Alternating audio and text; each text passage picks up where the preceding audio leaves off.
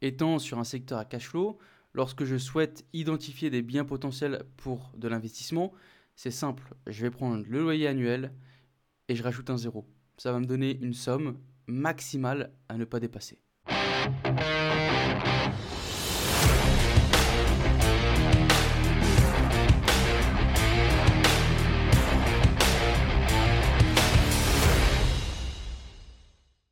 Bonjour et bienvenue tout le monde, bienvenue dans ce tout nouvel épisode du podcast Graines d'investisseurs. Comme d'habitude, c'est Anthony et c'est toujours un plaisir de vous accueillir pour l'épisode du jour. Les amis, j'espère que vous avez la forme, que vous avez la pêche. Euh, moi, ça va franchement au top du top. J'ai été me ressourcer comme jamais à la plage. Gros soleil. Les gars, je suis noir. Laisse tomber. ça fait plaisir. Ça fait plaisir. Bon les amis, je fais un petit retour vite fait sur euh, l'épisode de la semaine dernière. Eh ben, globalement, c'est un épisode qui vous a plutôt plu. En tout cas, euh, je vous remercie vraiment. Vous avez été, euh, les gars, je crois que je vais faire mon Calimero un peu plus, un peu plus souvent. J'ai eu tellement de retours. Et les gars, je vous dis, ça touche directement droit au cœur. Ça fait grave plaisir. Merci beaucoup pour toutes les personnes qui ont pris le temps de m'écrire un petit message. Euh, que ce soit sur euh, Messenger, que ce soit sur Insta, qui m'ont envoyé des mails euh, sur la, boîte mail du podcast.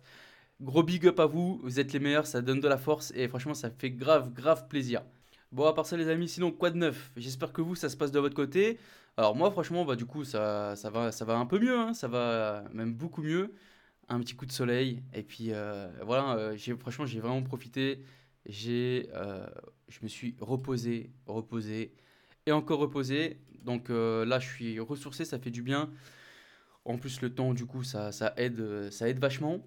Euh, pour commencer la semaine, j'ai fait une, une, négociation de dernière minute. On a gagné 4000 euros sur un investissement. Donc franchement, ça fait grave plaisir. je vous avais parlé la semaine dernière de, d'un investissement que les DPE tardaient, etc. Bon, ça, ouais, ça ça, j'ai envoyé un message salé, euh, j'ai pas eu de réponse.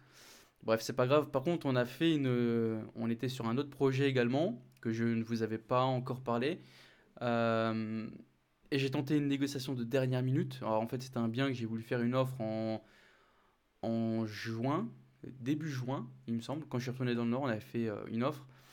Et c'était pas passé, le vendeur voulait pas descendre. Entre temps, il a signé avec quelqu'un d'autre qui s'est rétracté dans le délai légal du compromis. Donc retour à la vente, j'ai euh, par curiosité, j'ai rappelé l'agent qui, qui l'avait mis en vente. Je lui ah, je, je, le revois sur le marché, qu'est-ce qui se passe? Et puis il me, raconte ça et tout. Je lui dis, bah écoutez, moi si, euh, si euh, votre vendeur veut faire un petit effort, nous on est acheteur. Il a ni une ni deux, il a contacté, le vendeur était OK. Et euh, là, on a négocié ce matin même, là, avant midi. Je lui dis, ouais, ben, en fait, euh, avec mon associé, on s'est posé. C'est vrai que je me suis un peu avancé sur les chiffres. Donc, on avait proposé 110, 110 000. Et euh, le bien était affiché à 125 000. Ça avait bloqué à 114 000, il me semble. Et ouais, c'était 114 000. Donc nous, on n'allait pas, on pas en dessous, c'était sûr. Enfin, on n'allait pas au-dessus de ce prix-là. Donc on avait euh, laissé passer. Hein, dans, tous les cas, les amis, comme je vous répète, hein, on garde euh, nos objectifs en tête. Si le bien ne respecte pas vos critères, bah c'est tout bon, hein, c'est pas grave. Laissez passer, un jour ou l'autre, euh, il y aura le petit bien qui vous correspondra, et puis, et puis voilà. Et donc, ce bien-là, retour à la vente, et puis bah, je contacte le vendeur, et puis je lui dis, ah bah écoutez, nous, on veut bien l'acheter, mais par contre, il faut faire un effort. Et j'avais proposé 100, 112 Ouais, j'ai proposé 112, accepté par le vendeur, et en fait, du coup, euh, j'annonce à mon, à mon associé qu'on a trouvé euh, ce bien-là, qui lui était, en plus de ça, était hyper chaud à acheter. Moi, pas trop, parce que c'était vraiment.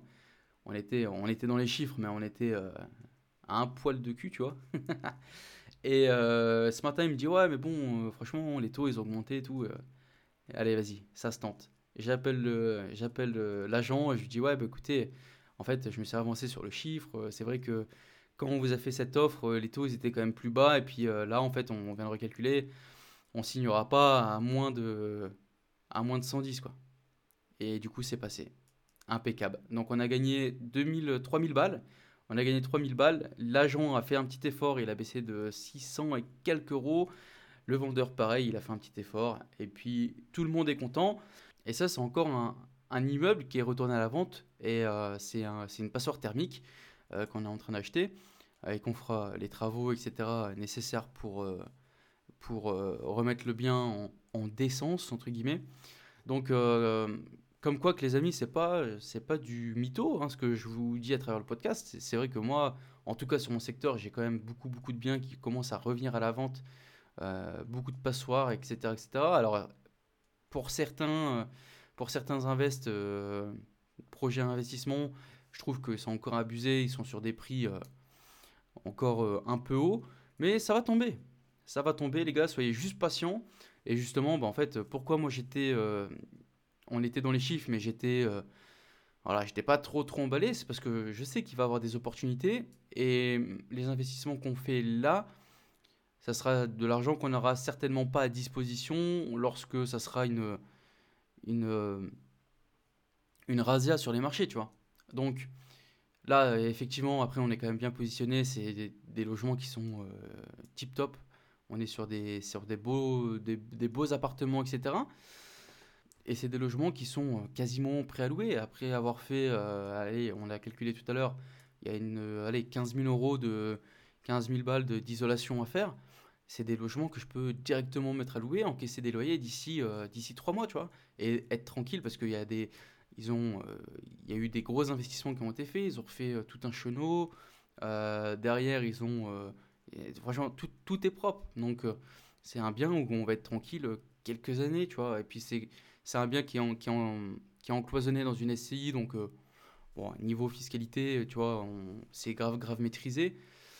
Donc on est vraiment serein et c'est pourquoi aussi on a acheté cet immeuble parce qu'il est quand même bien positionné, etc. Bon les amis, avant de continuer, je compte sur votre soutien. N'hésitez pas à partager ce podcast, faites-le connaître, votre famille, vos amis, vos collègues, tous ceux qui veulent en apprendre plus sur l'investissement. N'hésitez pas à leur partager. Allez sur Apple Podcast, un petit 5 étoiles, un petit commentaire, ça fait toujours plaisir. Vous pouvez le faire aussi sur Spotify. Vous pouvez le faire aussi sur euh, d'autres plateformes de podcast que j'ai plus en tête, mais ça c'est pas grave.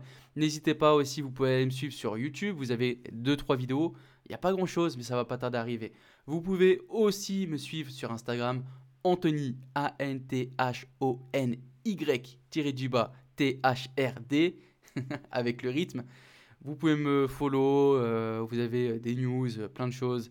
Vous suivez un petit peu ma life. Et puis voilà.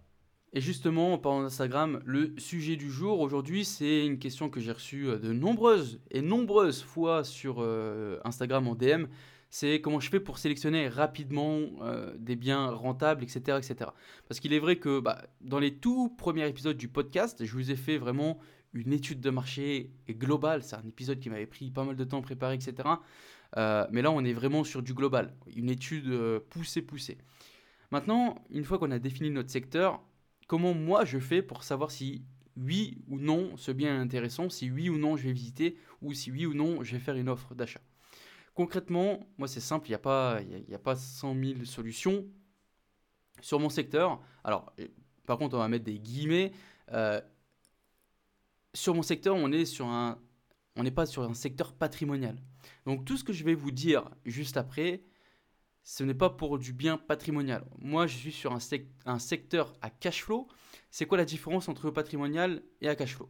Patrimonial, c'est un secteur où tu vas acheter un bien qui ne va pas perdre de la valeur, sûr et certain, qui va globalement monter année après année, qui va euh, c'est un bien qui est situé généralement dans une bonne ville, euh, enfin une bonne ville, ça, veut tout rien dire, mais c'est un bien qui est... Euh, il y a une attractivité, tu vois, c'est un bien qui est liquide, que demain tu dois revendre, bah, tu vas le revendre, il n'y a pas de problème. On est sur du bien patrimonial.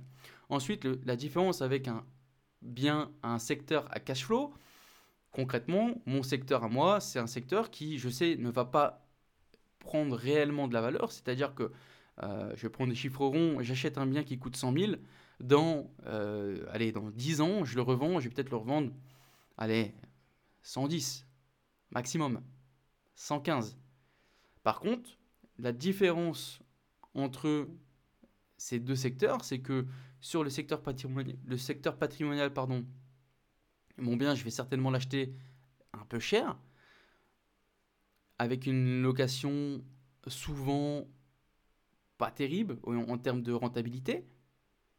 Par contre, sur un secteur à cash flow, je vais toucher un bien qui est pas trop cher. Par contre, avec une location qui est souvent plus intéressante. Globalement, si je devais résumer en termes de chiffres, sur un secteur patrimonial, on va tourner aux alentours de... Alors bien sûr, il y a des exceptions, hein, les amis. Me faites pas dire ce que j'ai pas dit, mais bien sûr que dans un secteur patrimonial, tu peux faire aussi des choses extraordinaires, bien sûr. Mais sur une majorité, on va dire que sur un bien patrimonial, on va tourner aux alentours de...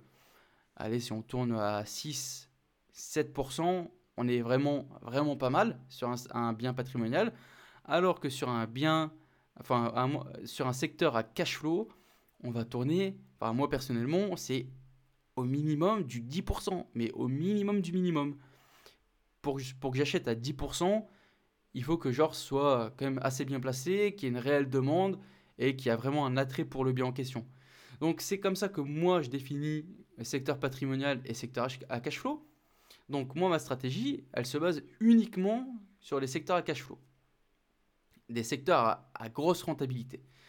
Euh, comment moi j'analyse mes potentielles visites?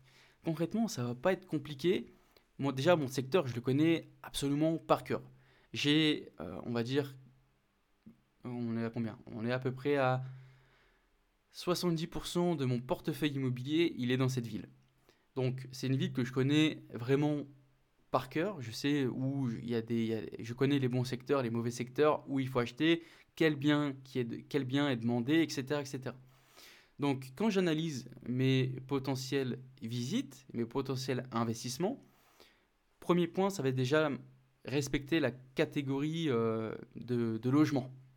C'est-à-dire que si ton, chez moi, par exemple, tu vois, on est plus sur des, euh, sur des logements de plus de 50 mètres carrés, avec minimum deux chambres, parce qu'il y a beaucoup plus de demandes dans ça, donc tu as touché le plus gros du panier avec minimum un deux chambres on est, chez moi, on aime bien l'espace, tu vois, on aime bien euh, se sentir libre. Donc, moi, je focus uniquement des biens supérieurs à 60 mètres carrés. 60 mètres carrés à Paris, euh, euh, t'es refait. Tu mets une piscine dedans, tu vois. Non, mais chez moi, tu vois, on est, voilà, on aime bien l'espace et c'est vrai que c'est pas courant de, de louer un petit logement. Tu vois, les gens, ils aiment bien avoir leur, leur balcon, leur jardin, avoir un peu, euh, un peu d'espace, avoir, tu vois, par exemple, avoir un T3 dans 60-70 mètres carrés, c'est la base, grosso modo. Donc, je sélectionne en premier point le type de bien que je vais choisir. Ensuite, une fois que j'ai sélectionné ça, il y a le prix qui va rentrer en compte. Alors, je vous passe hein, bien sûr tous les secteurs, euh, les, les, rues, etc., etc. Ensuite, je vais sélectionner, euh, enfin, je, je vais analyser le prix d'achat. Je regarde par rapport aux photos, si je vois qu'il y a de la grosse réno, euh, moyenne réno, petite rénovation, ce qu'on est sur du rafraîchissement, etc. Là, je vais me faire une enveloppe globale, approximative. Je ne te demande pas d'être à l'euro près, mais au moins d'avoir un chiffre en tête. Le plus pessimiste possible, bien sûr. On passe au prix d'achat. Le prix affiché, pour moi, c'est jamais le prix euh, définitif. Jamais. Quand tu vois un bien qui est affiché à 100 000, c'est le prix de départ, 100 000. On est sur un secteur pas patrimonial du tout. Donc, au niveau de la vente, euh, il y a aussi euh, quelques délais, à moins que ce soit des opérations qui soient hyper intéressantes et que ça part direct. Généralement, tu as, quand même, euh, as quand même du choix, tu vois. Tu as quand même le temps de, de mettre du suspense. Donc, on analyse le prix. Le prix qui est affiché, c'est jamais le prix de départ, enfin c'est jamais le prix à payer. Donc moi, c'est simple. Pour regarder si je vais visiter ou je ne vais pas visiter, je prends mon téléphone. Je connais le prix, les prix pratiqués sur mon secteur. Imaginons, tu sais quoi, c'est un chez moi, c'est une maison, euh, une petite maison semi-individuelle, deux chambres de euh, allez, 70 mètres carrés je sais que chez moi, on va pouvoir louer ça à peu près entre 6000, enfin entre 600 et 650. On va toujours prendre au plus défaitiste. enfin au plus pessimiste, je vais prendre 600. 600, je le multiplie par 12. Ça va me donner un chiffre. Donc 12 euh, pour avoir le montant annuel.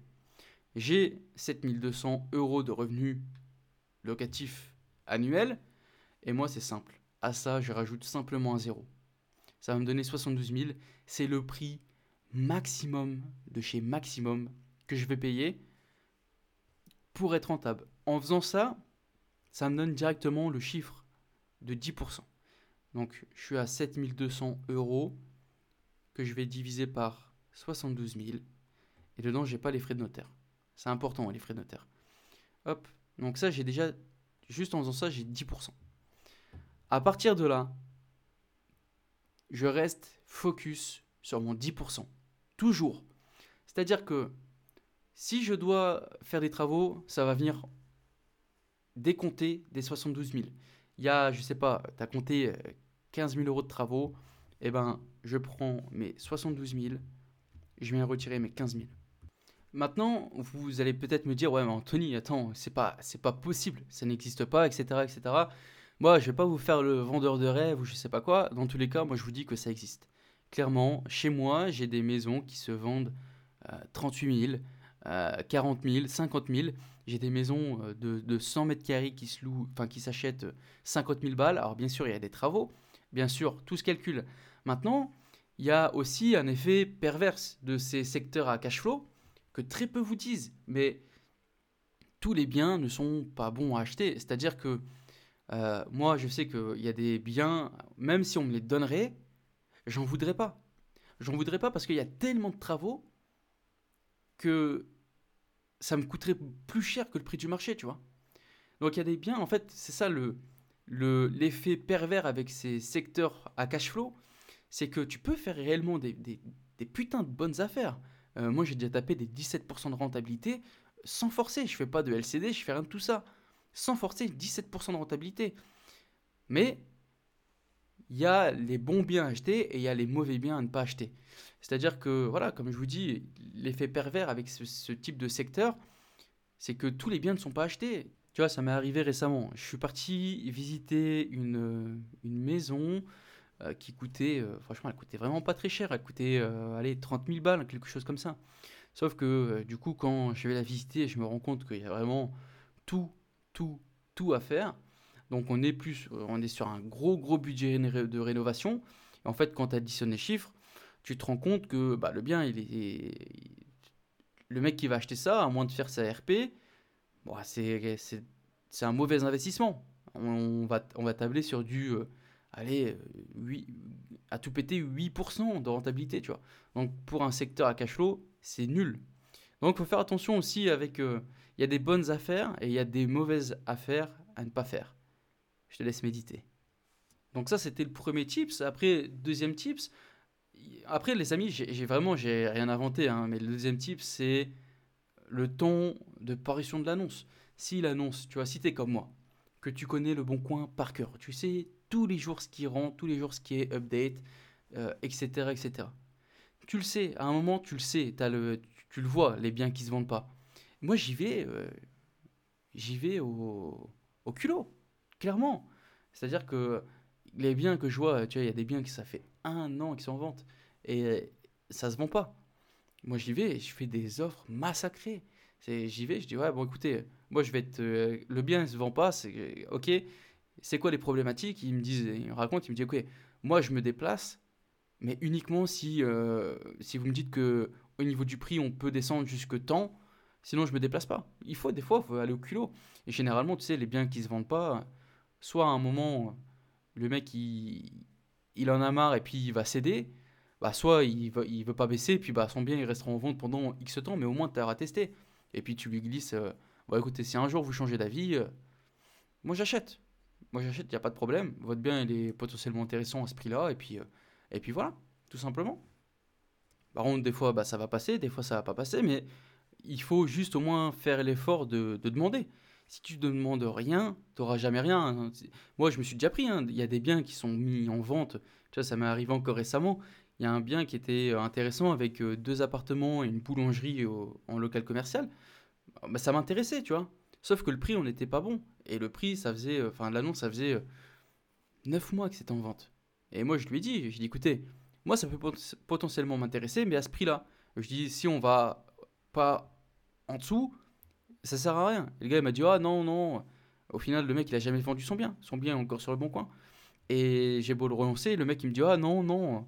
Bah, c'est tout. Après, j'ai tenté, ça passe pas, bah, c'est tout. Le jour où tu es prêt à vendre, bah, tu m'appelles et puis on regardera si on peut faire affaire. Tout simplement. Bon, voilà, les amis, en gros, c'est comme ça que moi je procède, hein, vraiment pour être rapide, pour être percutant je me mets sur le bon coin, le loyer annuel, je rajoute un zéro et puis ça me donne un chiffre.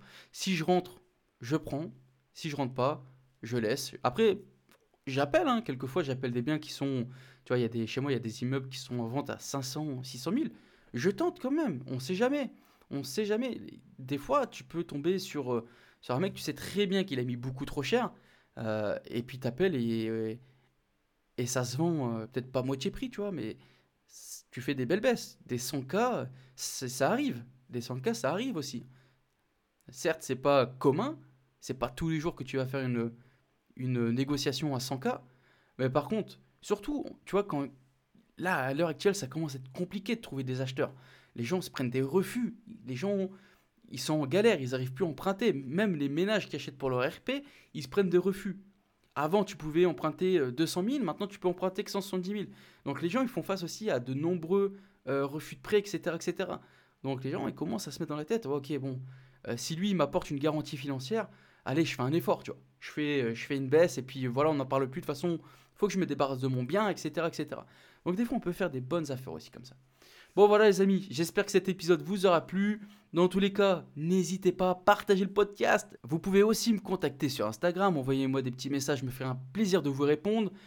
Voilà les amis, je vous souhaite plein de bonnes choses. N'oubliez pas, 1% chaque jour et je vous dis à la semaine prochaine. Ciao ciao ciao